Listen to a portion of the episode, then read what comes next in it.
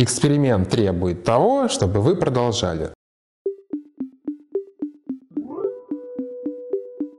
Всем привет! Это подкаст «Академики нашего времени». Здесь мы рассказываем о современных и не очень научных исследованиях в рамках преподаваемых дисциплин в нашем университете. А помогают нам в этом действующие сотрудники самых разных институтов РАН и нашего университета. Подкаст ведут руководитель НСО Гауган Захаркин Илья и Якимова София, которая является активисткой Гауган и помощницей НСО в целом. Наш подкаст будет научно-образовательным и достаточно научно-популярным, поэтому сложные темы, о которых мы будем говорить с большими специалистами, мы будем пытаться преподнести простым языком. Приятного прослушивания!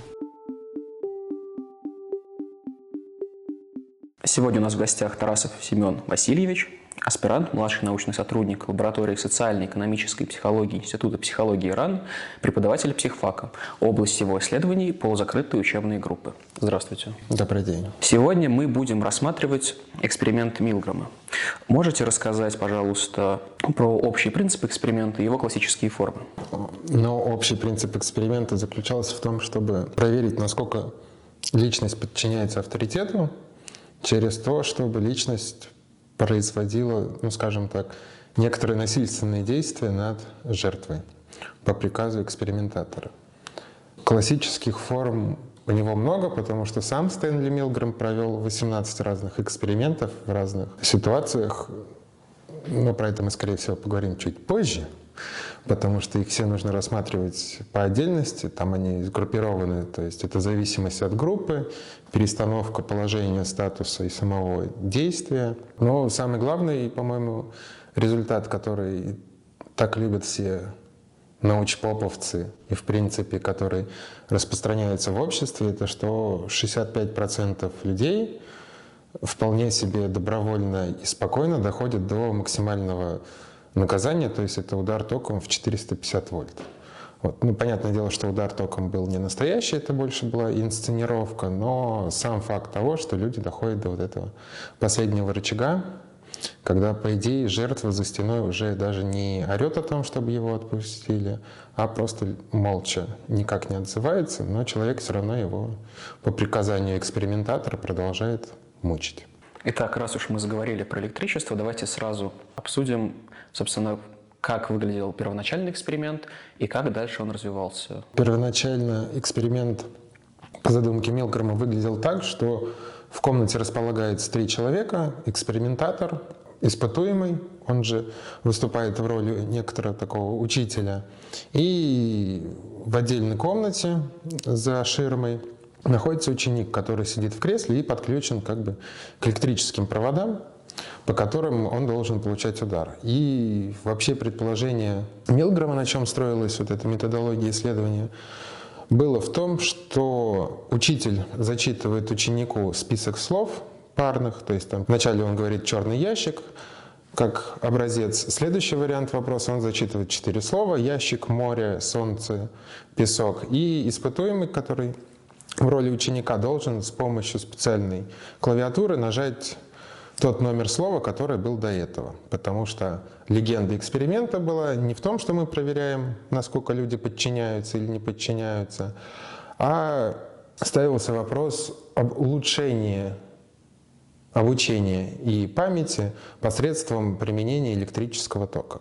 То есть такая попытка как бы бихевиорального обучения через обыкновенные рефлексы. Вот, экспериментатор и ученик были подставными людьми.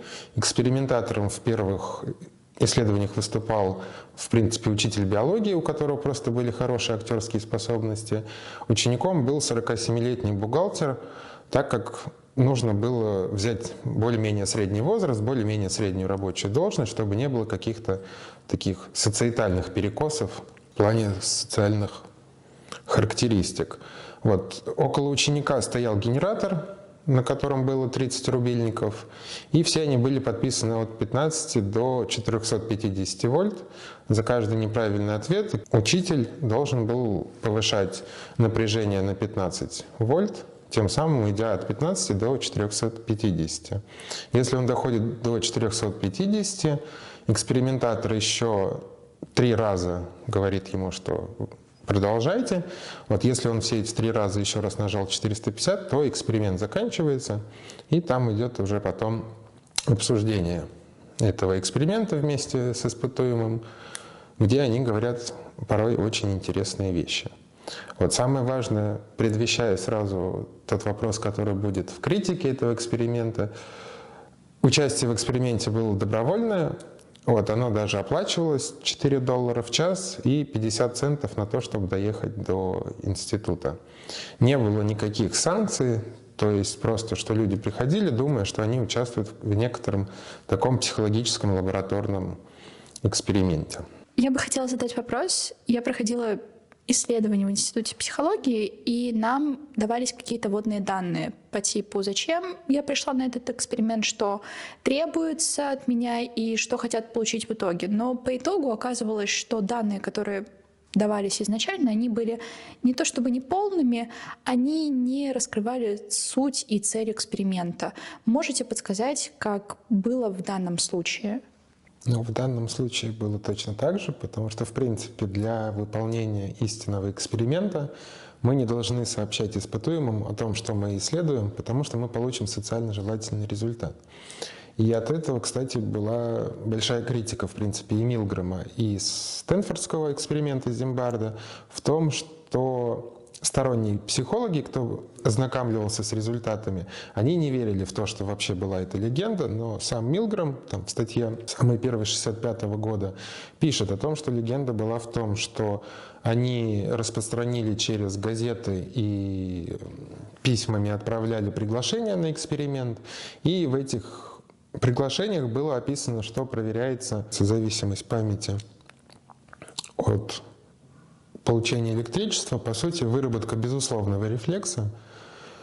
Но потом при обсуждении после, конечно же, испытуемому раскрывалось о том, что на самом деле происходило, что этот эксперимент был направлен на понимание его внутренних черт, которые ведут к подчиненности и подчиняемости, и также это последующее обсуждение нужно было для того, чтобы соблюсти еще этический кодекс о том, что мы не можем отпустить испытуемого, не рассказав ему о том, что было на самом деле изучаемо. Ну и плюс такой эксперимент на самом деле был довольно психотравматичный. То есть потом, конечно, на продолжительном периоде у этих людей не было никакой психотравмы, но само вот это вот ситуативное переживание подчиняемости подчиненности и свое осознание, что ты дошел просто до зверского уровня, что ты бьешь человека 450 вольт, хотя в розетке 220, и это как бы очень больно. И, в принципе, сам учитель перед экспериментом получал легкий разряд в 45 вольт, чтобы показать, что электричество реально. Вот. И поэтому потом было обсуждение, да, чтобы снять все вопросы. Если возвращаться к истории эксперимента и говорить о предпосылках, то, насколько мне известно, Милграм начал свои изыскания, в принципе, чтобы прояснить вполне конкретный вопрос. Вопрос, как немецкие граждане смогли участвовать в убийствах миллиона невинных жертв концлагерей, при этом зачастую являясь вполне себе адекватными людьми, ну то есть психически, ментально здоровыми. Вот. И когда Милграм решил провести тест-драйв на территории Соединенных Штатов Америки, а изначально эксперимент планировался именно на территории Германии, оказалось, что американская аудитория не менее комфортна для исследования, чем немецкая. Итак, насколько я понял, Милграм осознал, что в принципе а, вообще данная проблематика, она распространяется не на представителей определенных стран или жертв определенной идеологии, а в целом свойственно общечеловеческой психологии. Вы можете поподробнее раскрыть этот момент? Вообще Стэнли Милграм исходил не только из, конечно, последствий Холокоста и Второй мировой войны, уничтожение евреев, что, конечно, было для него довольно болезненным, так как он сам был польский еврей, эмигрировавший в Америку, и многие его родственники в таких лагерях, как Дахау, Теребленко, э, прощались жизнью из-за Эйхмана и его команды, ответственные за это. В принципе, самый большой толчок к исследованию, конечно, дал тот факт, что в те годы, по-моему, арестовали как раз-таки самого Эйхмана, и над ним начался суд. И тогда Стэнли, в принципе, да, задался вопросом, как бы почему люди, независимо от того, психически нормальные они или ненормальные, вообще могут причинять вред другому человеку, притом не по своей воле, а из-за чего-то приказа. Он вначале планировал производить это в, Ами... Э, в Германии, но потом он задумался и о том, чтобы производить этот эксперимент в Америке. И основной такой чертой в этом послужило то, что в конце XIX века, например, э, в Америке был очень, была очень распространена евгеника, то есть, по сути, тот же самый фашизм, то есть отбор как бы высшей расы за счет уничтожения тех, кто не подходит. В принципе, откуда и сам Гитлер черпал свое вдохновение. Опять же, это все, конечно, пришло от англосаксов, так как термин Евгеника ввел Фрэнсис Гальтон. Но распространение это получило в Америке, так как там любая идея очень быстро восходила в абсолют и нравилась, особенно если эта идея касалась усовершенствования общества и получения от этого общества больших дивидендов. Сыграл важную роль, в принципе, становления экспериментальной социальной психологии, которое началось после Первой мировой войны в связи с тем, что нужно было изучать такие феномены, как страх, паника, сплоченность, лидерство. Этому также поспособствовало, что конец 19-го, начало 20 века – это эпоха индустриализации, то есть развития заводов и становилось интересным, а как люди работают и как нам повышать их работоспособность.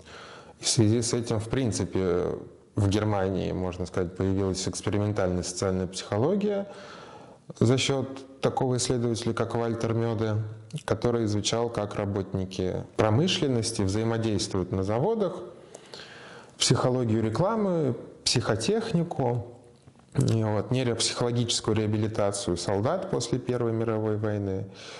Он, в принципе, один из основных его социально-психологических показателей, который он показал, что существует групповая сплоченность, что в группе мы начинаем работать или быстрее, или медленнее, но это зависит от того, какая группа.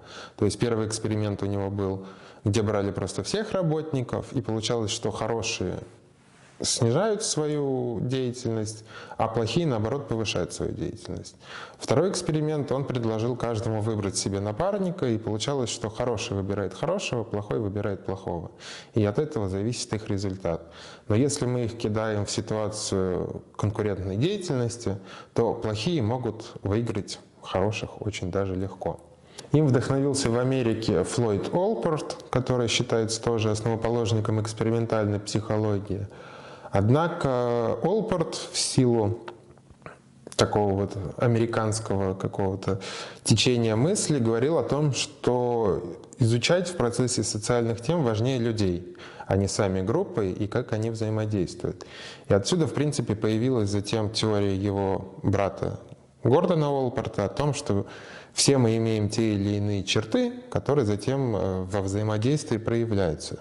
То есть у нас есть кардинальные диспозиции, это то, что в нас как бы укоренено, наши ядерные характеристики, то есть что ярко выраженная там, например, авторитарная личность воспринимает мир только через призму своих установок. Есть центральные диспозиции, такие как доброта, приветливость, напористость, то есть то, что мы впитываем, в принципе, от нашего социального окружения. И есть такие необобщенные характеристики, которые являются только нашими, там выбор одежды, как мы говорим, которые мы можем понять только если мы долго взаимодействуем с людьми. И Милграму не нравилось эта теория черт, вот он говорил о том, что важен ситуационный подход, то есть что человек действует так не из-за того, что в нем есть какие-то ядерные ценности и характеристики, а от той ситуации, в которой он находится. И, в принципе, на это и был направлен эксперимент, потому что немцы до 1933 года, 1935, когда Гитлер пришел к власти, были довольно прекрасной нации с правильными ценностями, хорошими установками. Они пытались восстановиться после Первой мировой войны.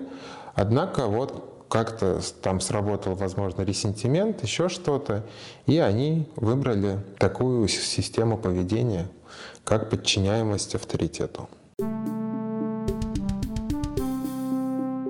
Итак, Стэнли Милграм проводит свой первый эксперимент, насколько я знаю, на базе Ельского университета. Какие были результаты и каким выводом он приходит в рамках первого эксперимента? Перед первым экспериментом у Стэнли Милгрэма было несколько пилотажей, потому что мы не можем просто так начать эксперимент. Нам нужно попробовать всю процедуру, как она действует. Первый пилотаж заключался в том, что ученика не было ни видно, ни слышно, то есть он был в соседней комнате, и учитель как бы с ним никак не взаимодействовал. И в этом случае до максимального напряжения нашло, дошло 34 участника из 40. И тогда Милгрэм предположил, что, возможно, для того, чтобы снизить подчиняемость и повысить как бы несогласие учителя с тем, что он делает плохие вещи, нам нужно хотя бы слышать ученика. Поэтому были записаны фразы, которые включались первый раз на 150 вольтах, когда ученик говорил о том, что ему не нравится, и, пожалуйста, отпустите. На 210 вольт он начинал уже как бы истошно орать. После 300 вольт от него вообще не было никаких знаков, только иногда там может быть стук в стенку или еще что-нибудь, что говорило о том, что человек дергается в конвульсиях. И в итоге количество неподчиняющихся чуть-чуть повысилось, но не намного, потому что в первом пилотаже это было 16 человек, кто сказал, что они не будут продолжать исследования. Во втором исследовании их стало просто 24. Но, тем не менее, больше 50% довели свою деятельность до конца. Вот. Но, возможно, важным тут еще является то, что человек не мог просто так закончить, когда он высказывал несогласие, у экспериментатора было заготовлено четыре фразы, которые шли подряд. Это «пожалуйста, продолжайте», «эксперимент требует, чтобы вы продолжали», «абсолютно необходимо, чтобы вы продолжали», и последнее – это «что у вас нет выбора, вы должны продолжать», которые сформулированы вот в таком авторитарном императиве, который как бы заставляет нашего учителя испытуемого сомневаться, а точно ли он хочет прекратить исследование или он должен подчиниться. Вот. Были еще и специальные побуждающие фразы, то есть, что хотя удары током могут быть болезненны, они не приведут к долгосрочным повреждениям тканей, поэтому, пожалуйста, продолжайте. Или нравится ученику или нет, но вы должны продолжать, пока он не выучит правильно все слова. Поэтому, пожалуйста, продолжайте. По результатам второго пилотажа, когда он понял, что как бы, фразы от ученика воздействуют на испытуемого, он подумал о том, что важным компонентом в изучении подчиняемости является дистанция между тем, кто причиняет ущерб, и жертвой. И поэтому первые четыре экспериментальные серии, которые он проводил, назывались изоляция, голос, близость и соприкосновение. То есть изоляция — это когда ученик просто был в соседней комнате, и испытуемый с ним никак не взаимодействовал, он его не слышал, не видел. Там было уже 26 человек из 40, кто дошел до максимального напряжения. Второй вариацией было, когда испытуемому включали магнитофонную запись о том, как жертва кричит при ударах. И тут до максимума дошло 25 человек из 40. Третья вариация была близость, то есть когда ученик и учитель находились в одной аудитории, но учитель как бы не видел ученика, его, он сидел в кресле за его спиной, подключенный к электричеству, но он как бы ощущал, что человек находится вместе с ним и рядом, и слышал все его крики уже как бы вживую, направленную конкретно на него. Здесь до максимума дошло 16 человек из 40. И последняя серия была соприкосновение, где испытуемый учитель вынужден был поправлять руку ученика, то есть класть ее обратно на электроды, что создавало вот этот вот момент некоторой близости, соприкосновения. И тут до максимума дошло 12 человек из 40. Милграму данная серия из четырех экспериментов, конечно же, понравилась. Он предположил, что объяснением такого увеличения тех, кто не подчинился, выступает эмпатия. Э, то, что в первой и второй позиции, то есть изоляция и голос, когда мы не видим человека, с которого с которым взаимодействуем, которого наказываем, у нас срабатывает отрицание и сужение когнитивного поля. То есть мы просто не думаем о том, что есть какой-то там человек, мы просто выполняем свою работу. Когда в третьей и четвертой позиции он появляется около нас, мы уже включаемся во взаимодействие с ним, и поэтому и чаще отрицание сходит на нет. А, пятой вариацией эксперимента было, что ученик при первичной инструкции заявляет о том, что у него больное сердце, Поэтому он просит экспериментатора быть повнимательнее, и если он захочет, чтобы его отпустили, его нужно отпустить. Но это, понятное дело, такая уловочка для учителя о том, чтобы он услышал, что тот, кого он наказывает, имеет больное сердце, и проверить, влияет ли какие-либо физические увечья того, кого мы наказываем, на то, как мы его наказываем. Как выяснилось, никак не влияет, потому что 26 человек из 40 дошли до максимального удара. Отказывающимися были в основном люди помогающих профессий, то есть это медики, медсестры, которые понимали, какой вред они могут все-таки нанести человеку, а все остальные, независимо от их возраста и рода деятельности, то есть офисные работники, бизнесмены, продавцы, безработные, обычные строители, они в основном все доходили до конца. Вы говорили в третьем пункте о близости между учителем и учеником. А в чем она заключалась? Ведь все равно человек не видел наказываемого, и коммуникация все равно выстраивалась в этом случае сложно. Как объяснение здесь чаще всего предлагается то, что у нас возникают взаимные поля, то есть при близком соседстве испытуемый лучше видит и чувствует жертву, и за ним проще как бы следить. Он э, легче выстраивает единство своего действия и того, что происходит с жертвой. То есть он не наблюдает о том, что его бьет током, но за счет того, что человек находится практически за его спиной, орет там как резанный, дергается и все прочее, он это лучше воспринимает, чем когда человек в другой комнате, и ты с ним, по идее, не связан. У вас есть вот этот буфер, стена, который позволяет совести как бы сказать, «Э, в этом ничего такого нет, возможно, он кричит по другим причинам, я тут ни при чем. И плюс формирование некоторой такой группы, то есть единства, что когда ты просто находишься в роли учителя, а ученик за стеной, вы разные люди, которые просто участвуете в одном эксперименте. А когда человек находится непосредственно за тобой, уже происходит некоторое формирование такого микросообщества, и по сути включается механизм того, что он такой же человек, как и я, зачем я к нему применяю насилие.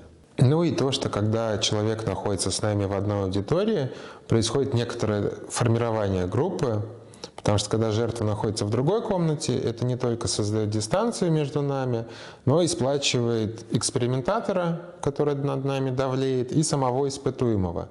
А если добавляется еще один член группы ученик, который испытывает совершенно другие эмоции, мы становимся вот в эту вот позицию когнитивного диссонанса, когда мы не понимаем, что сделать, и что мы вроде бы как бы причиняем вред члену нашей группы, который вместе с нами. А такого не должно быть. Поэтому эффект неподчинения повышается, но не сильно, потому что все равно 16 человек из 40 спокойненько доходили до самого максимума. Шестой вариацией эксперимента была смена персонала. То есть Милграм предположил, что возможно ли, что испытуемые реагируют преимущественно на личности экспериментатора и жертвы, то есть то, как эти люди в принципе выглядят. Поэтому он создал две рабочих группы, экспериментатор, ученик, в которых люди были довольно противоположны друг другу по физиологическим признакам. То есть в одной группе экспериментатором был такой пухленький человек, который выглядел как добрячок. Ученик был худой и жилистый. В другой группе, наоборот, экспериментатор был худой и жилистый, который выглядит вроде как более авторитарная личность. А испытуемый был пухленький добрячок. Но это никак не повлияло на результаты эксперимента, потому что все равно 50%, то есть 20 человек из 40 доходили до самого максимума и никак ни на что не реагировали. Седьмой вариацией было предположение о том, насколько на нашу подчиняемость влияет, как далеко находится экспериментатор. То есть в этой вариации экспериментатор читал первичную инструкцию, подключал ученика к креслу, давал испытуемому почувствовать, что 45 вольт бьют, и это типа реальный эксперимент, а потом он уходил из аудитории общался только по телефону. В этом случае до максимум дошло всего 6 человек из 40. И большинство из тех, кто не дошло, в принципе, врали по поводу уровня наносимых ударов, то есть они не повышали каждый шаг на 15 вольт, они могли останавливаться там на 50 и использовать только 50 до того момента, пока им не надоедало. Но тем не менее это все равно подчинение, просто некоторая такая попытка обелить себя, что я наношу не максимальный вред, а стараюсь как-то помочь ученику. В связи с тем, что открылась такая вот ложь, за которой, в принципе-то, все и наблюдали, потому что была видеосъемка. Был придуман второй вариант, то есть когда экспериментатор читал инструкцию, уходил, начинал общаться по телефону, и как только испытуемый допускал вот эту ложь, то есть сообщал экспериментатору, что он повысил вольтаж, но не повышал. Экспериментатор возвращался обратно и уже непосредственно наблюдал за экспериментом. И тут, в принципе, подчиняемость опять же вышла до стандартного уровня, что 25-26 человек из 40 полностью подчиняются экспериментатору, и у них уже нет вот этой уловки для того, чтобы как-то обелить свою совесть. Можно ли тогда сделать вывод о том, что очное присутствие авторитета оказывает большее давление на испытуемого? Ну, в этом плане да, но тем не менее мы все равно говорим о том, что человек подчинялся, то есть он же все равно продолжал наносить удары, независимо от того, какой уровень напряжения был, он все равно подчинялся этому авторитету. И потому что в большинстве случаев в реальной жизни в офисе, в армии или еще где-то, мы не всегда можем наблюдать авторитета, который нам командует. Нам могут просто спустить письмо сверху о том, что нужно сделать то-то и то-то, и мы это выполняем за счет просто того, что в нас уже сформированная внутри эта система подчинения. Но да, когда выстраивается большая дистанция, то есть если увеличивается дистанция с жертвой, то мы становимся жестче. А если увеличивается дистанция с экспериментатором, то мы за счет того, что ищем всякие уловочки для того, чтобы снять с себя ответственность и чтобы совесть нас не сильно кушала, мы придумываем вот такое вот снижение причиняемого вреда. Проведя первые семь экспериментов на мужчинах, Милгрэм задумался о том, как женщины ведут себя в ситуации подчинения. Поэтому восьмой эксперимент он провел, когда женщина была испытуемым учителем. Проведя первые семь вариаций на мужчинах, Милгрэм задумался о том, как женщины ведут себя в ситуации подчинения. Поэтому восьмой эксперимент он решил провести на девушках и женщинах – и результаты, в принципе, ничем не отличались от мужских, потому что 26 из 40 доходили до максимального напряжения, но при этом женщины говорили о том, что у них сильнее внутренний конфликт между тем, что они должны наносить наказание, и собственными установками по отношению к другим людям. Чаще всего они сравнивали это с воспитанием детей, то есть что ты хочешь по отношению к своему ребенку быть хорошим и добрым, но в момент, когда он тебе бесит или делает что-то не так, как ты его попросил, тебе хочется применить к нему наказание. Но при этом женщины также чаще всего в интервью после эксперимента, общаясь с учеником, с жертвой, говорили ему о том, оправдывая себя, что они ему подсказывали. Но и, в принципе, по тем записям, которые имеются о том, как женщины проходили эксперименты, очень многие интонационно выделяли правильное слово, которое должен нажать ученик для того, чтобы правильно ответить. Но так как ученик был подсадным актером, и он в любом случае отвечал правильно на один из трех или из четырех только, это никак не помогало. Но при этом увеличило внутренний конфликт как раз-таки женщин в том, что они вроде бы как бы помогают, а на той стороне сидит какой-то дурак, который никак не реагирует на их попытки ему помочь.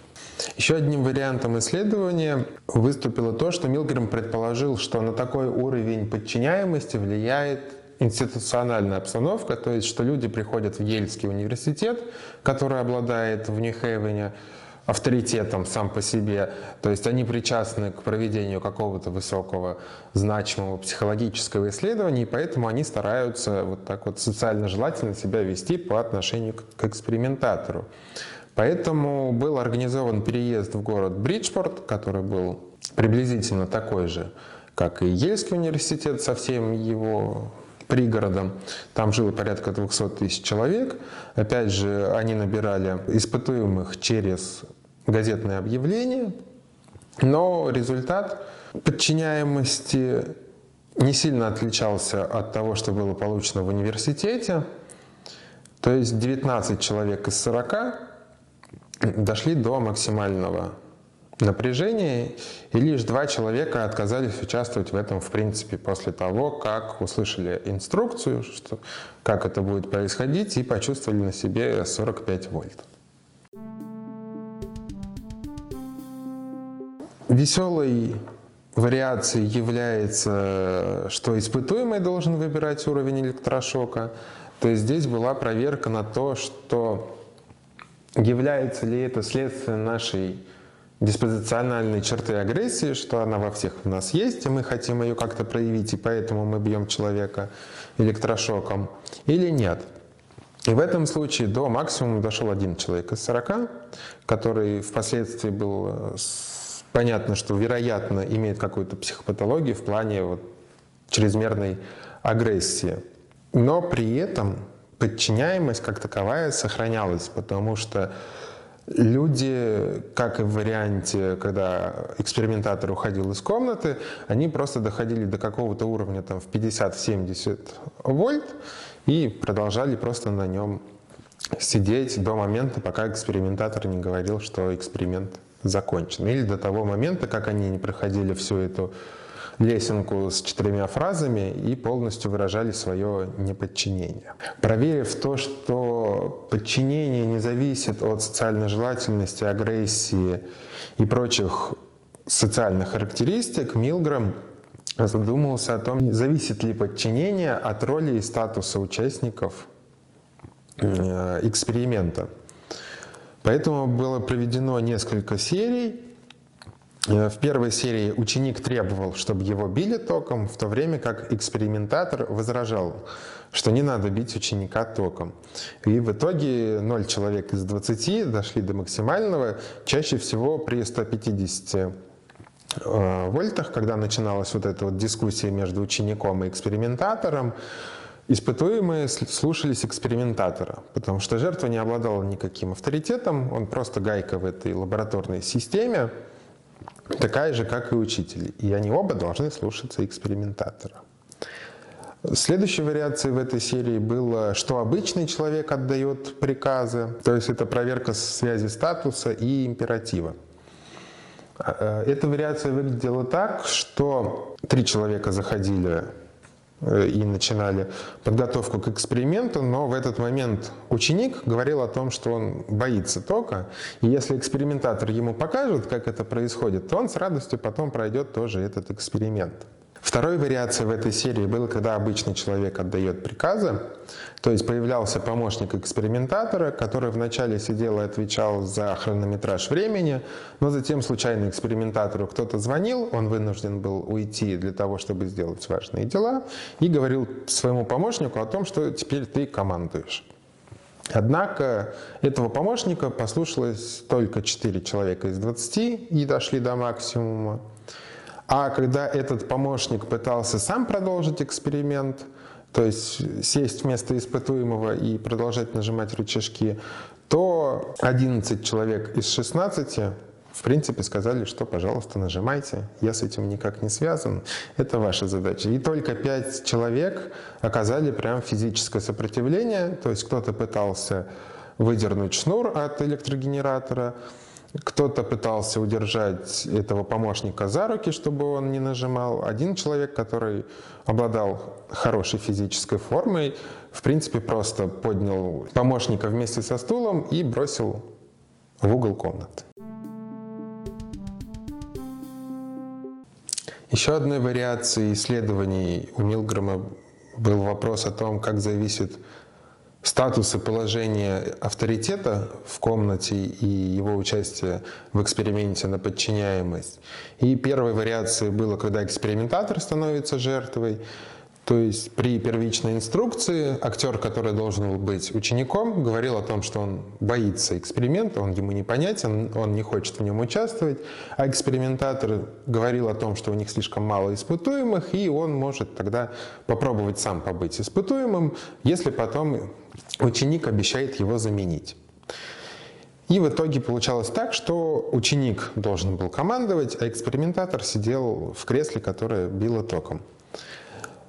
В принципе, там до максимума дошло 0 человек из 20, и до 150 вольт дошло, по-моему, всего 3 или 4 человека. Чаще всего на первых же возгласах экспериментатора о том, что ему неприятно, люди говорили о том, что они не будут подчиняться какому-то левому человеку. Второй вариацией было, это когда было два экспериментатора – один говорил о том, что нужно продолжать исследование, второй говорил о том, что нужно прекращать исследование, когда жертва начинала вопить. В итоге, опять же, получилось, что 0 человек из 20, в принципе, прошли этот эксперимент, потому что когда начиналась вот эта вот борьба авторитетов, испытуемый не понимал, какой из авторитетов имеет больший статус, кому он должен верить и доверять, и поэтому он просто прекращал своего участия. И третий вариант был связан с тем, что опять же было два авторитета, но один из авторитетов шел на место жертвы. И тут 13 человек из 20 дошло до максимума, потому что подтвердилось предположение о том, что авторитет — это все-таки формальный ранг и реальное положение в действующей структуре. То есть, когда они заходили и читали вместе инструкцию, для испытуемого они были оба авторитетами. Но когда одному лаборанту досталась роль жертвы, он сразу же в социальной иерархии пал приблизительно до уровня самого испытуемого, и поэтому его слово никак не было важно.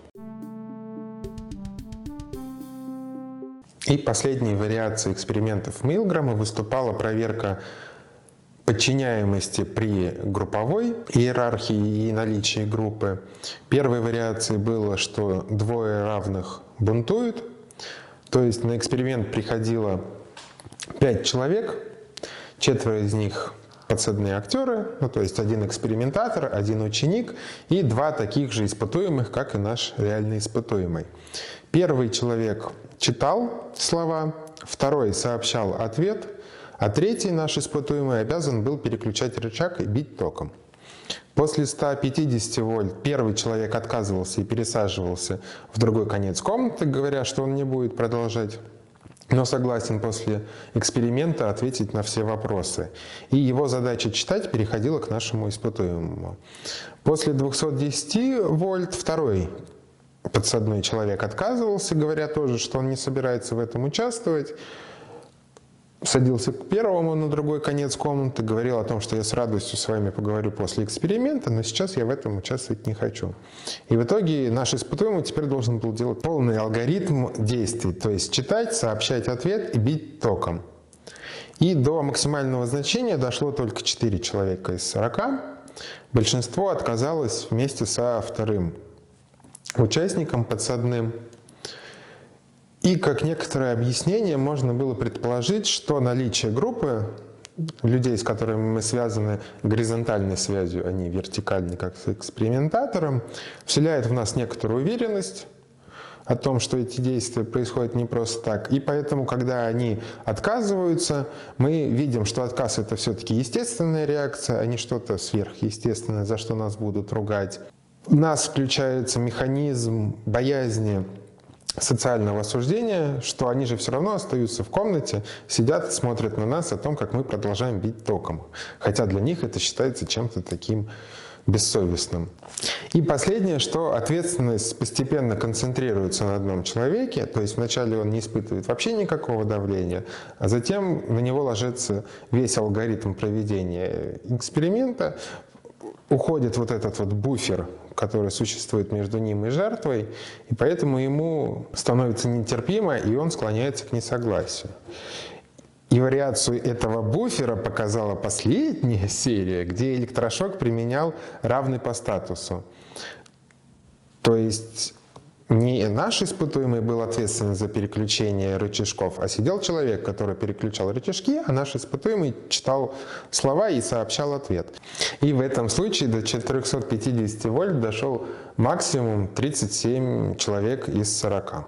Итак, подводя итоги этому несметному количеству экспериментов, каким выводом приходит в итоге Милграм? Ну, первичным объяснением того, что произошло, пытались сделать конформизм, то есть что личность испытуемого просто соглашается с авторитетом, но Милгрэм, как ученик Соломона Аша и человек, который с ним работал в Принстонском университете, сказал, что между конформностью и подчинением существует большое различие. И состоит оно в том, что конформность — это действие испытуемого в отношении своей ровни, людей своего статуса, потому что эксперименты Аша происходили в том, что мы находимся в группе без явного авторитета. И просто оценивая отрезки, соглашаемся с тем мнением, что говорит группа, просто чтобы не выбиваться из группы. В то время как подчинение — это действие испытуемого, когда он идет на поводу авторитета, то есть такой психологический механизм, который связывает наши индивидуальные действия с некоторой политической целью, которую нам высказывают. И что авторитет в принципе, и подчинение — это цемент, который соединяет людей с системами власти — по сути, он как не негативный, но и не позитивный. Это просто данность жизни, с которой мы живем. И основные различия конформности и эксперимента состоят в четырех пунктах. Первый — это иерархия, что при проявлении нами конформизма не всегда есть авторитет, с которым мы просто соглашаемся. Скорее всего, это наши друзья, которых мы не хотим там, разочаровать, хотим понравиться той или иной группе. А в подчинении всегда важна иерархия. Имитация, то есть конформист не принимает то, что он говорит или делает полностью в свою ядерную структуру, а больше мимикрирует под окружающих, в то время как в ситуации подчинения мы именно изменяемся. То есть мы переходим в другое состояние нашего функционирования. Третий пункт — это эксплицитность. То есть конформизм проявляется имплицитно на основе наших внутренних каких-то побуждений, в то время как подчиняемость связана именно с эксплицитностью, явный внешний приказ, который мы обязаны выполнить или попытаться не согласиться с его выполнением. Ну и ложная добровольность, то есть э, что люди после эксперимента Аша говорили не о том, что они как-то ошиблись или что-то, а что эта группа ошиблась, и они никак не изменились, они вот как были, так и есть. В то время как в эксперименте с подчинением люди признавали, что они подчинились, не понимали, почему это происходит, но вот как факт, что да, я подчинился, во мне что-то изменилось, и это тоже одно из различий с конформностью. Основными категориями, которыми Милгрэм пытался объяснить полученные результаты, во-первых, было ценность иерархии и организации для выживания, то есть все мы рождаемся с некоторым потенциалом к подчинению, который заключен в окружающей нас социальной среде. То есть это вначале идет семья, потом первичный, первичная социализация — это детский сад и школа, где нас уже учат, что есть некоторая иерархия, учитель, воспитатель, которому мы должны слушаться, подчиняться, звонок только для учителя и прочие попытки дегуманизации личности ученика. Затем это институт, где это все продолжается, но в более легкой форме, потому что институт все-таки открывает нам больше свободы. Мы можем и проявить свое неподчинение, за что может и не будет никакого наказания. Все зависит от преподавателя и от того авторитета. И второй вариант, которым в принципе пытался объяснить полученные результаты Милграм, связан с тем, что в 50-е годы стала развиваться когнитивная психология, и ее отростки в разных областях самой психологии, он предложил кибернетический взгляд на подчинение, о том, что у нас человек, есть система, Если у него неуравновешенное состояние, то у него включаются эффекторы, поиск пищи, эти эффекторы э, работают во внешней среде, он находит, что покушать, и наше состояние организма нормализуется, такой вот гомеостат. Но для создания группы, в избежании каннибализма этих автоматов, людей между собой, нам необходимо придумать некоторый ингибитор, то есть подавление или замедление процесса, стоп-сигнал, чем и выступает у человека совесть или в концепции там, Фрейда и других психоаналитиков некоторое сверхя, эго, такое коллективное надобразование, в котором собраны все духовно-нравственные черты, которые мы должны соблюдать. Но при этом для того, чтобы организовать из этих автоматов иерархическую структуру, нам нужна точка эмиссии каждому автомату. То есть все эти автоматы должны подчиняться какому-то одному. И поэтому нам следует отказаться от контроля на уровне каждого локального элемента в пользу контроля с более высокого уровня. И таким образом человек как бы отключает свою совесть, он ввергает себя в руки вышестоящего, и как в принципе это объяснял Фрейд в психологии масс, что индивид отказывается от своего идеала и заменяет его некоторым массовым идеалом, воплощающимся в вожде, в герое, в любой авторитетной личности, за которой он хочет следовать. И он начинает функционировать иначе, и это функционирование чаще всего Милгромом и его учениками называется как агентный сдвиг или агентное состояние. В человеке в этот момент происходят изменения во внутренних операциях, ведущие к сдвигам в модели функционирования нейронов. То есть химические ингибиторы и дисингибиторы меняют вероятность использования тех или иных нейронных путей их последовательностей, ну или в рамках психофизиологов нашего института выбирается другая система индивидуального опыта для функционирования. И Конечно же, в рамках когнитивных наук и в рамках психологии точно не показано, как это происходит, но можно феноменологически по поведению сказать, что человек начинает рассматривать себя как орудие желаний другого человека. Чаще всего это выражается в некотором таком подобострастии, рассуждениях о долге, дисциплине, необходимости. Вы сказали про человека-автомата, как бы это смешно не звучало, мне стало интересно, насколько актуален такой подход к человеку, к человеческой психологии сейчас. Ну, рассуждения о человеке-автомате, они не новы для Милгрома. То есть после 1945 года, в той актуальной ситуации, когда проводились эти эксперименты, в принципе, было много таких работ, которые размышляли о том, почему не только в плане фашистской Германии, но там и фашистская Италия, и в принципе Америка, и большинство стран мира сосуществуют вот в некотором таком поведении человека-автомата, или, как там Фром называл это, автоматический конформизм, ну, например, тот же самый Эрих Фром объяснял это тем, что у нас существует свобода от, то есть когда мы пытаемся освободиться от общества, от того, что нас угнетало там первые 20 лет жизни, школа, университет, э, мы от этого освобождаемся, и создается некоторый такой вакуум вокруг нас, который ввергает в нас в уныние, депрессию, и мы тогда стремимся быть частью чего-то большого для того, чтобы почувствовать, что мы нужны и мы вообще существуем. Это возможно перенести, конечно, и на процессы современные, потому что любая демократия, любая автократия, тоталитаризм, они все связаны с тем, что у нас существует подчинение иерархической власти, и у нас существует конформизм в тех или иных его проявлениях. То есть там в рамках демократии мы можем сказать, что конформизм присутствует как оркестровый вагон при выборах. То есть большинство людей идут голосовать за тех, за кого они думают, что эти люди выиграют.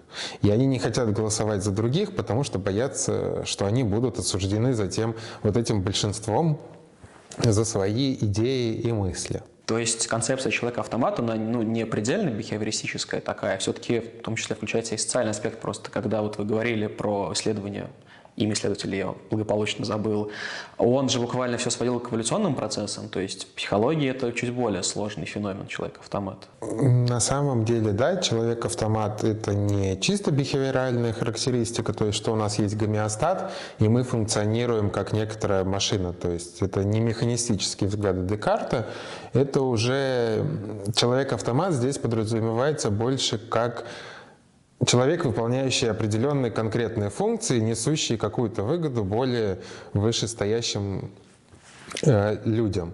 То есть там, если мы берем как аналогию, что весь мир это какой-то завод, то у нас будет э, совет директоров, президенты, премьер-министры, масоны и все прочее, которые типа нами управляют. А обычные люди это будут рабочие, которые каждый просто выполняет свою работу, он не сильно задумывается о том, как он связан с другими, он не сильно топит за свою автономность и субъектность, чтобы как-то себя реализовать. Ему нравится, вот, что он находится на теплом месте, где его обеспечивают, где вроде бы как он живет, все пристроены, все хорошо. Зачем я буду выпендриваться? Большое спасибо, мне показалось достаточно важным уточнить это, потому что все-таки у нас подкаст научно-образовательный, и многие слушатели подразумевается, что не разбираются в психологии на уровне преподавателя. Вот. Тогда давайте вернемся к тем выводам, к которым пришел Милграм. Ну, на основе того, что у него было вот этих две методологических базы в виде кибернетического подхода, что человек — это некоторый автомат, встроенный в общую систему и делает определенные действия на благо системы, и то, что иерархия и организация с нами с детства, и мы всегда в нее включены, предположив о том, что существует агентное состояние, он задумался о том, какие есть предшествующие условия для того, чтобы мы перешли в агентное состояние, какие есть последствия этого агентного состояния и какие связующие условия удерживают нас в этом состоянии. К предшествующим условиям Милграм относит семью, Институциональный контекст, то есть что мы присутствуем в том или ином социальном институте. Семья, институциональный контекст, армия, образование. Тот факт, что существует вознаграждение при работе с авторитетом, непосредственно предшествующие условия самого эксперимента, то есть это инструкция, которую нам доводят и которая по своей сути довольно в авторитарном императиве написана. А, вид экспериментатора, что это человек в халате, который как бы связывается нами с этой организацией и говорит о том, что он имеет здесь какой-то авторитет. Добровольность нашего участия, что нас никто не заставлял, а мы сами пришли. Координация приказов с функцией авторитета, то есть что нас не просто просят продолжать, а нам как бы приказывают, что пожалуйста, продолжайте. Вы не можете закончить эксперимент, пока ученик не выучит все слова. Продолжайте. И важно, что эти приказы также в некоторой абстрактной обезличенной форме, что это не экспериментатор просит нас продолжайте, а эксперимент требует того, чтобы вы продолжали. То есть некоторая такая сущность требует от тебя подчинения. А были ли другие вариации фраз? Потому что вот эти две-четыре, как мне кажется, они опять же говорят о том, что действия направлены на эксперимент и не исходит инициативы непосредственно от экспериментатора, который сидит и наблюдает за происходящим. Но были и другие фразы, которые были по своей сути несколько реактивностны, то есть испытуемый высказывал некоторое волнение, там, например, что я боюсь, что у человека будет последствия после удара током. Тогда экспериментатор вначале встраивал такую тоже абстрактную формулировку, что хотя удары током болезненные, они не будут иметь долгосрочных последствий или повреждения тканей, но затем опять же вставлялась вот эта некоторая обезличенная характеристика, поэтому, пожалуйста, продолжайте. И в принципе на этом и построена вот эта вот включенность в систему авторитета, когда авторитет командует нами не лично не формулирую это все в каких-то конкретных фразах, а стараюсь это сделать, э, по сути, обезличенно, не, несколько абстрактно, тогда это звучит важнее, больше, шире, и мы проявляем большую свою подчиняемость. Переходя дальше, вторым компонентом, который выделял Милгрэм, было агентное состояние и последствия, которые это агентное состояние ведет. К проявлениям агентного состояния по большей части Милграм относил наше нежелание ударить в грязь лицом перед экспериментатором, что испытуемые с головой уходят в саму процедуру исследования, как членораздельно прочесть слова, как аккуратно переключить рубильник. Они, в общем-то, хотят быть такими безупречными исполнителями, теми самыми автоматами, от которых ничего не зависит, у них просто есть входная информация, что нужно сделать, и выходная, что они делают. И они стараются не осмысливать.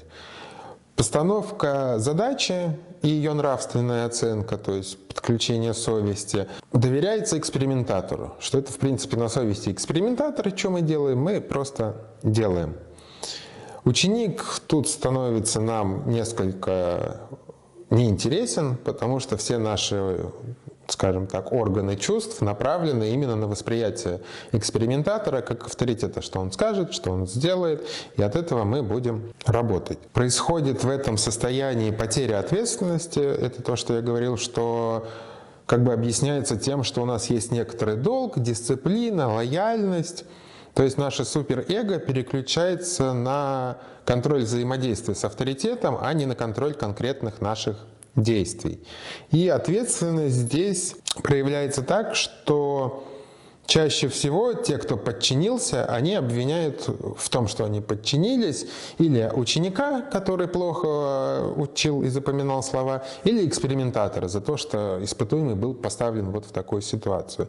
А вот те, кто не подчинился, они могут взять ответственность на себя и сказать, что это я виноват, что это я продолжал бить током, а ученик здесь, в принципе, ни при чем, потому что он был жертвой. Также в агентном состоянии у испытуемого никак не травмируется мнение о себе, потому что нам всегда важно «я реальная, я идеальная», то есть как мы себе, себя представляем. Но так как происходит вот это вот переключение, что задачу нам поставил кто-то, а мы ее лишь выполняем, следовательно, это не наши мотивы, это не мы хотим причинить боль. Поэтому образ «я» не страдает, и мы такие белые и пушистые.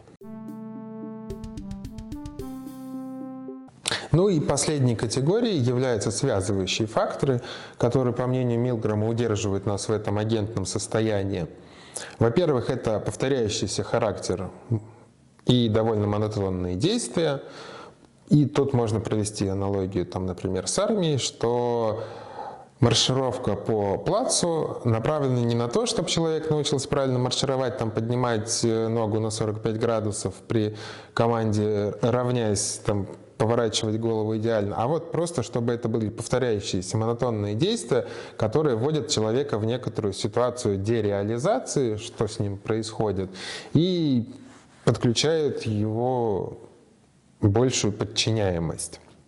Ситуационные обязательства по сути, которое мы можем назвать некоторым социальным контрактом. То есть, если человек согласился поучаствовать в каком-то мероприятии, то есть пройти вот это вот исследование, он чувствует, что он заключил некоторый контракт с экспериментатором, который он не может нарушить, просто, опять же, из своих каких-то духовно-нравственных целей, ну и понятия, в принципе, социального взаимодействия о том, что если ты пообещал, то ты должен выполнить это до конца. И последней категорией связующих факторов выступает тревога, которая возникает в человеке от того, что он боится разорвать этот социальный контракт, от того, что происходит некоторый вот этот когнитивный диссонанс между его духовно-нравственными идеалами и тем, что он делает на самом деле, которая выражается в напряжении.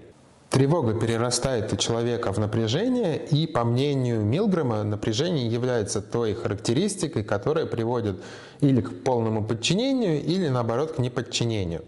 И связано, по его мнению, это соотношением вот этого нашего внутреннего когнитивного диссонанса между идеалами и тем, что мы делаем, и механизмами, которыми мы это напряжение, этот диссонанс решаем. Как источники напряжения Милграм выделяет крики ученика, попирание нравственных и социальных ценностей этим экспериментом, скрытая ответная угроза, то есть за наше неподчинение к нам могут причинить такое же э, наказание, как и ученик, то есть могут ударить током. И последним компонентом напряжения выступает то, что человек не может представить, что к нему могут применить электрошок или что он может сам к себе его применить. Буферами, которые снимают это напряжение, позволяют человеку подчиниться и не замечать его, по сути, это дистанция и рубильник. Дистанция — это то, что было показано в первых экспериментах, это то, что человек находится в другой комнате, и мы его не замечаем. А, рубильник — это то, что мы не сами воспроизводим какое-то действие, а что, что есть все равно автомат, за счет которого мы производим это действие. Снятие напряжения, то есть теми механизмами, которые помогают нам справиться со всей этой ситуацией диссонанса, выступают избегание, то есть мы стараемся дистанцироваться как бы когнитивно от того, что происходит, вот эта вот фокусировка на том, что я делаю просто то, что делаю. Отрицание, то есть факты отвергаются во имя более утешительной интерпретации событий, но чаще всего отрицание мы можем видеть там, на примере пропаганды или восприятия информации из СМИ, когда человек, даже читая какую-то новость, все равно интерпретирует ее под свои мотивы и свою картину мира, отрицая то, что происходит на самом деле.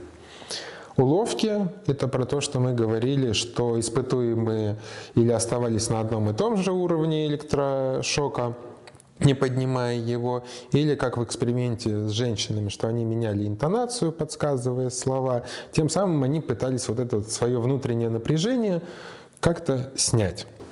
Еще механизмами снятия напряжения выступает заверение о том, что нет ответственности, то есть испытуемый часто спрашивал у экспериментатора, а на ком будет ответственность и вообще есть ли ответственность за то, что здесь происходит. И экспериментатор говорил о том, что вся ответственность на мне, ну и также снятие ответственности, по сути, происходит тем, что испытуемый начинает обвинять или жертву, или экспериментатора. Бывает физическая конверсия, что испытуемый начинает потеть, он начинает стучать ногами, то есть у него начинается сокращение мышц, у него может быть истерический смех, то есть это то, как физиологически это напряжение выходит, если он никак его по-другому не может выразить. И последними э, механизмами совладания с этим напряжением выступает несогласие и неподчинение. Несогласие чаще всего проявляется просто в том, что испытуемый на каком-то этапе начинает говорить о том, что он не хочет продолжать, что ему жалко ученика или еще каким-либо словом и видом показывает, что хочет прекратить. Но несогласие не переходит в неподчинение, если испытуемый соглашается с любой из фраз экспериментатора о том, что нужно продолжать. То есть он может дойти даже до четвертой фразы, но экспериментатор ему так сказать, авторитетно объяснит о том, что, пожалуйста, продолжайте, и испытуемый продолжает практически до самого максимума. Неподчинение — это когда все-таки личность даже на четвертую фразу, то есть когда нас вообще никак нельзя уговорить, мы твердо стоим на своих убеждениях и говорим о том, что мы не собираемся это выполнять. И это самый тяжелый механизм совладания с напряжением, потому что он как раз-таки говорит о том, что мы разорвали социальный контракт, мы подвели человека, изменили своему слову, не оправдали доверие, и поэтому люди, которые высказали неподчинение, они снимают напряжение о том, что они причиняют кому-то боль, и это не согласуется с их нравственными идеалами, но при этом они переходят не в полный оптимизм и позитив о том, что они прекратили это, а у них все равно остается некоторая частичка напряжения, но уже связанного с другим, с тем, что они подставили человека. Но когда проходит какое-то время после того, как человек не подчинился, он понимает, что он сделал это правильно. Говоря про эмоциональную вовлеченность, я встречал работу двух американских исследователей, социолога и психолога, которые проанализировали 91 интервью с участием 46 послушных участников, которые использовали ток максимальной мощности, и 45 нонконформистов, которые слились в какой-то момент с эксперимента.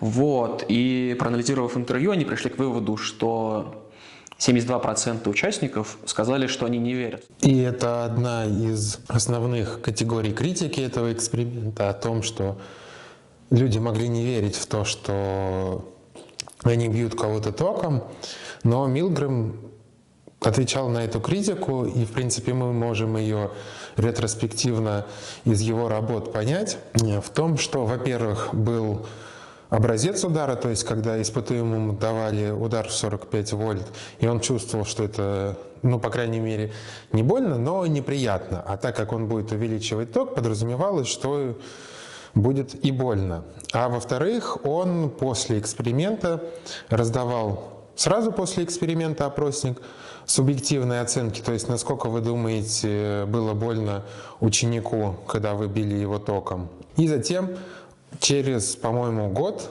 он опять же отправлял всем испытуемым этот опросник. Как бы изменилась ли ваша оценка того, насколько больно было испытуемому? И порядка 70 5% отвечали, что у них была очень высокая степень веры в то, что они бьют реальным током испытуемого. И через годы эта оценка никак не поменялась, даже с учетом, что они уже знали, что этот эксперимент является такой вот некоторой манипуляцией и подставой. То есть они, оценивая свой опыт того, как они сидели и нажимали рубильники, говорили, что они и правда верили в то, что они бьют реальным током, но за счет вот этой ситуации подчинения, что они по сути, были в агентном состоянии, не отвечали за свои действия, как это чаще всего бывает, когда потом какого-то преступника опрашивают. Он говорит, что он не знал, что он делал, он не отвечал за них, но как мы выясняем, он их все равно чуть-чуть осознает, но не может ничего с этим поделать. Также помимо этого, это даже скорее не критика, а некоторая альтернативная интерпретация, которая подчеркивает какие-то невыделенные в самом эксперименте черты. Экономист, Нобелевский лауреат Роберт Шиллер писал про то, что люди привыкли, если эксперты им говорят, что все в порядке, то, скорее всего, так и есть, даже если вам в какой-то момент кажется, что это не так. И в связи с этим он писал, что авторитетность здесь... Только тут авторитетность не подчиняющаяся. Ну, взгляд Роберта Шиллера в принципе понятен, и он был на многих конференциях и докладах самого Милгрэма и после Милгрэма, и заключается он больше в том, что люди пытаются рационализировать полученные результаты. То есть, когда Милграм проводил перед всеми экспериментами опрос среди психологов и психиатров, он рассказывал им процедуру исследования и говорил, как вы предполагаете, какой будет результат, сколько человек дойдет до финального рычага. И тогда результаты говорили о том, что дойдут до финального рычага всего 1-2% людей, и то это будут какие-нибудь люди с психопатологией и со всем прочим. А когда Милграм опубликовал свои результаты, где получается, что в среднем 50-70% людей вполне себе подчиняются, их совесть засыпает, и они доходят до самого максимума, тут, в принципе, все общество и включилось вот в эту попытку осознания, насколько реально мы бываем не подвластны сами себе, во-первых, а во-вторых, насколько мы ужасны. Лично, по моему мнению, критика со стороны Шиллера в том, что это какая-то институциональная установка, она довольно прозаична в том, что, ну да, это институциональная установка, но проблема в том, что этот опыт у нас формируется долгие-долгие годы, и у нас просто формируется вот эта система взаимодействия с обществом, в которой заложена подчиняемость и авторитет. Единственное, что авторитет может быть как полезным, так и пагубным. То есть это может быть авторитет на учебе или еще в каких-нибудь моментах, где мы не причиняем вреда другим людям. А может быть авторитет, когда мы убиваем целое население. Мы уже в течение долгого времени обсуждаем данный эксперимент, но меня не покидает вопрос. Действие эксперимента разворачивается только в рамках США. Возможно, социальные и культурные особенности данной страны очень сильно влияют на варианты ответов. И в частности, как мы, например, рассматривали до этого в подкасте на тему дилеммы вагонетки, в России были бы даны иные ответы на данную дилемму. Возникает вопрос, а что происходит в других странах и подвергается ли данный эксперимент из-за этого критике? Но вопрос с кросс-культурной распространенностью как бы довольно очевиден к этому эксперименту и к большинству социально-психологических экспериментов. Но главное, в принципе, достижение этого эксперимента то, что он реплицируемый. То есть он повторялся во многих странах, в Германии, в Италии, во Франции. И во всех них результаты были в том, что 50% испытуемых всегда доходят до максимального напряжения. То есть там были различия, что, например, в Германии, в Мюнхене доходит 85%, в Италии поменьше, там 55%, по-моему. Есть небольшие различия в том, какая у нас культура, то есть индивидуалистская или коллективистская, потому что в коллективистской культуре больше включается механизм конформизма, и мы в процессе подчинения стараемся как бы себя сравнить с другим человеком из нашей группы и на основе этого принять решение. Поэтому там результат подчиняемости чуть меньше, если группа не разделяет твоих ценностей. Но если группа, в которой ты состоишь по жизни, разделяет эти ценности, то наоборот результат будет выше. А индивидуалистская культура, она сама по себе, в силу того, как говорил Фром, что у нас есть побег от свободы, что мы стремимся хоть куда-нибудь примкнуть. И мы, конечно, да, индивидуалисты, но при этом мы примыкаем к какой-то группе, и, по сути своей, уже подчиняемся тем, что мы к ней примыкаем. А когда эта группа или авторитет начинает нам командовать, мы, понятное дело, просто этому подчиняемся. И последние исследования которые мне попадались, были проведены польскими учеными в 2017 году. Они повторяли большую часть вариаций, которые проводил Милграм. В принципе, подтвердили все его данные, что да, 60-65% в зависимости от вариаций подчиняются. Собственно, помимо всего этого, я сталкивался с критикой, которая подвергала общей компетентности эксперимент и Милграма в целом, потому что, во-первых, все это достаточно построено по образцу ток-шоу, это большое количество камер, это большое количество подставных актеров. И вот возвращаясь к первому критическому замечанию, ну то есть к первой, первому пункту критики про насилие, только развивая его в несколько ином ключе, по поводу участников, которые подыгрывали. Можно ли сказать, что эксперимент не был вполне себе релевантен за счет его театральности? А, ну, касательно данного варианта критики, ну, во-первых, стоит сказать, что ток-шоу это сложно назвать, потому что чаще всего камеры, которые используются в экспериментах, это невидимки или скрытые камеры, потому что мы не можем давать испытуемому вот эту некоторую связь с реальностью э, в рамках эксперимента, или чтобы он мог как бы показывать то поведение, которое мы хотим, потому что когда он увидит камеру, у него включится ориентировочная установка на то, что это все-таки эксперимент, и мне нужно себя вести более-менее, и поэтому я буду шарашить током, пока не закончится время. Вот, камеры были все-таки скрытые, Насчет того, что это актеры, в разных вариациях это были разные люди, потому что поначалу это были учитель биологии и бухгалтер, как я говорил, но затем все-таки и жертва, и сам экспериментатор менялись, и в большинстве своем чаще всего экспериментатором выступали реальные аспиранты Милграма, которые были психологами, потому что испытуемый может задать нам какой-нибудь вопрос или как-то не так среагировать, и актеру будет сложнее импровизировать, потому что он не знает вообще всей той ситуации, из-за чего происходит эксперимент. И по своей сути это критическое замечание, по моему мнению, опять же, попытка рационализаторства, то есть э, зацепиться за очень маленькую незначительную деталь, которая в принципе, может быть, не до конца методологически или методически описано, как это проводилось, и попытаться перевернуть все результаты, сказав, что не может быть такого, чтобы был настолько высокий уровень подчинения, это все подстроено и нереально. И тут же тогда сразу, исходя из этого, чаще всего критикой является вопрос переноса на социальную жизнь, то есть что это все-таки был лабораторный эксперимент, а как это переносится на реальную жизнь. И тут сам Милгрэм говорил, что это в принципе сравнение горящей спички и пожара в лесу. То есть то, что он показал в эксперименте в лаборатории, это просто горящая спичка, что такой феномен существует. В реальной жизни, не в каждой культуре, мы, конечно, его можем наблюдать в больших масштабах, он проявляется в каких-нибудь маленьких вариациях, вот, но бывают и критические ситуации, то есть это фашизм, это там, например, резня в Руанде между Тутси и Хутту. И поэтому не стоит как бы и просто переносить лабораторный эксперимент на всю жизнь, но в то же время и нельзя говорить о том, что мы вообще не можем перенести.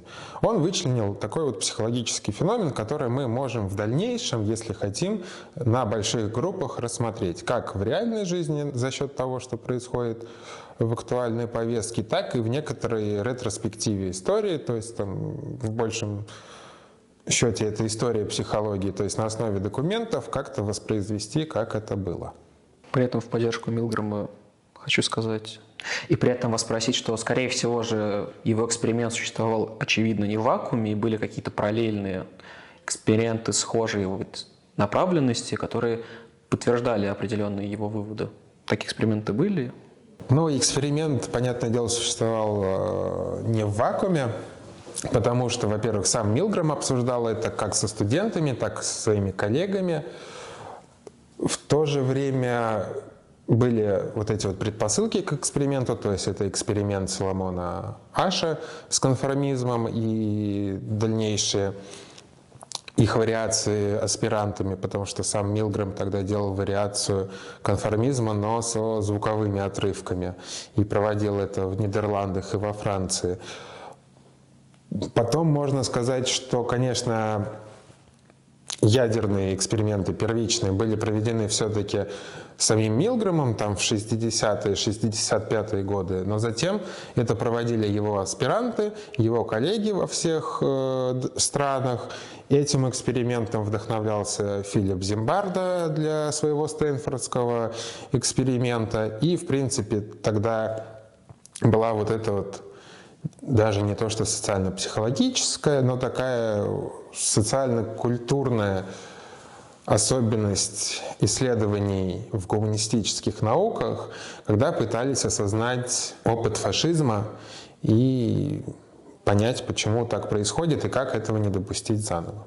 Поэтому он не был в вакууме, это все обсуждалось, это все, как э, обычно говорится, дискутировалось, критиковалось, поэтому, в принципе, и были разные вариации этого эксперимента, потому что появлялись новые мнения о том, какие переменные являются лишними, какие, наоборот, могут помочь глубже осознать этот феномен и его объяснить. И из этого, в принципе, сформировалась главное исследование Милграма, ну и один из важнейших экспериментов, в принципе, социальной психологии, который всеми тиражируется просто из-за вот этого когнитивного диссонанса его результатов, что мы ожидаем, что не может быть такого, чтобы люди просто так подчинялись мнению авторитета. На самом деле большая часть общества слепо может следовать за авторитетом. Перенесясь из века 20 в век 21, Хочется спросить, в 2022 году эксперимент Милнера все еще остается актуальным и несет себе какую-то эвристическую заряженность? Или он стал неотъемлемой частью для социальной психологии, но уже уходит в прошлое? Его заменяют какие-то более актуальные и, может быть, более утонченные эксперименты? Несомненно, актуальность его есть и в 2022 году, как и для социальной психологии, так и для общества. Для социальной психологии его актуальность по большей части состоит в том, что в 70-е 80-е годы экспериментальная парадигма, то есть когда, когда американцы и Западная Европа в большинстве своем ставили социально-психологические эксперименты, в 70-е годы это столкнулось с кризисом, с тем, что у нас есть очень много экспериментов, но нет никакой теоретической базы для их объяснения и осмысления результатов. И поэтому, в принципе, последние 50 лет они стараются думать уже больше в теоретическом плане, как это все объяснять. И история, и актуальные социальные процессы дают им как раз-таки ту пищу, которую они могут осмыслить и превратить в теоретическое знание, которое поможет уточнить проведенные эксперименты Милграма, Аши, Зимбарда. И, в принципе, сам психологический феномен подчинения никуда не делся потому что он намного глубже, чем простые поведенческие реакции.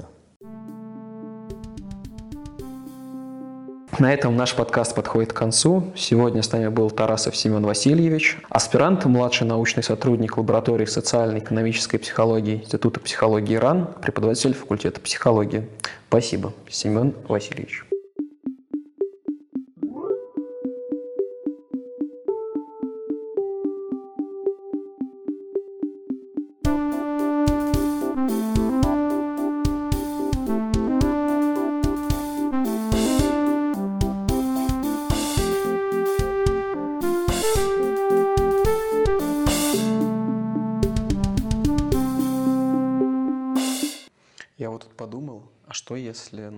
Самом деле у женщин выборка куда лучше, но вот они подсказывают, они отзываются, они такие, а, он мазохист, ну ладно, я буду его пытать, раз он это хочет.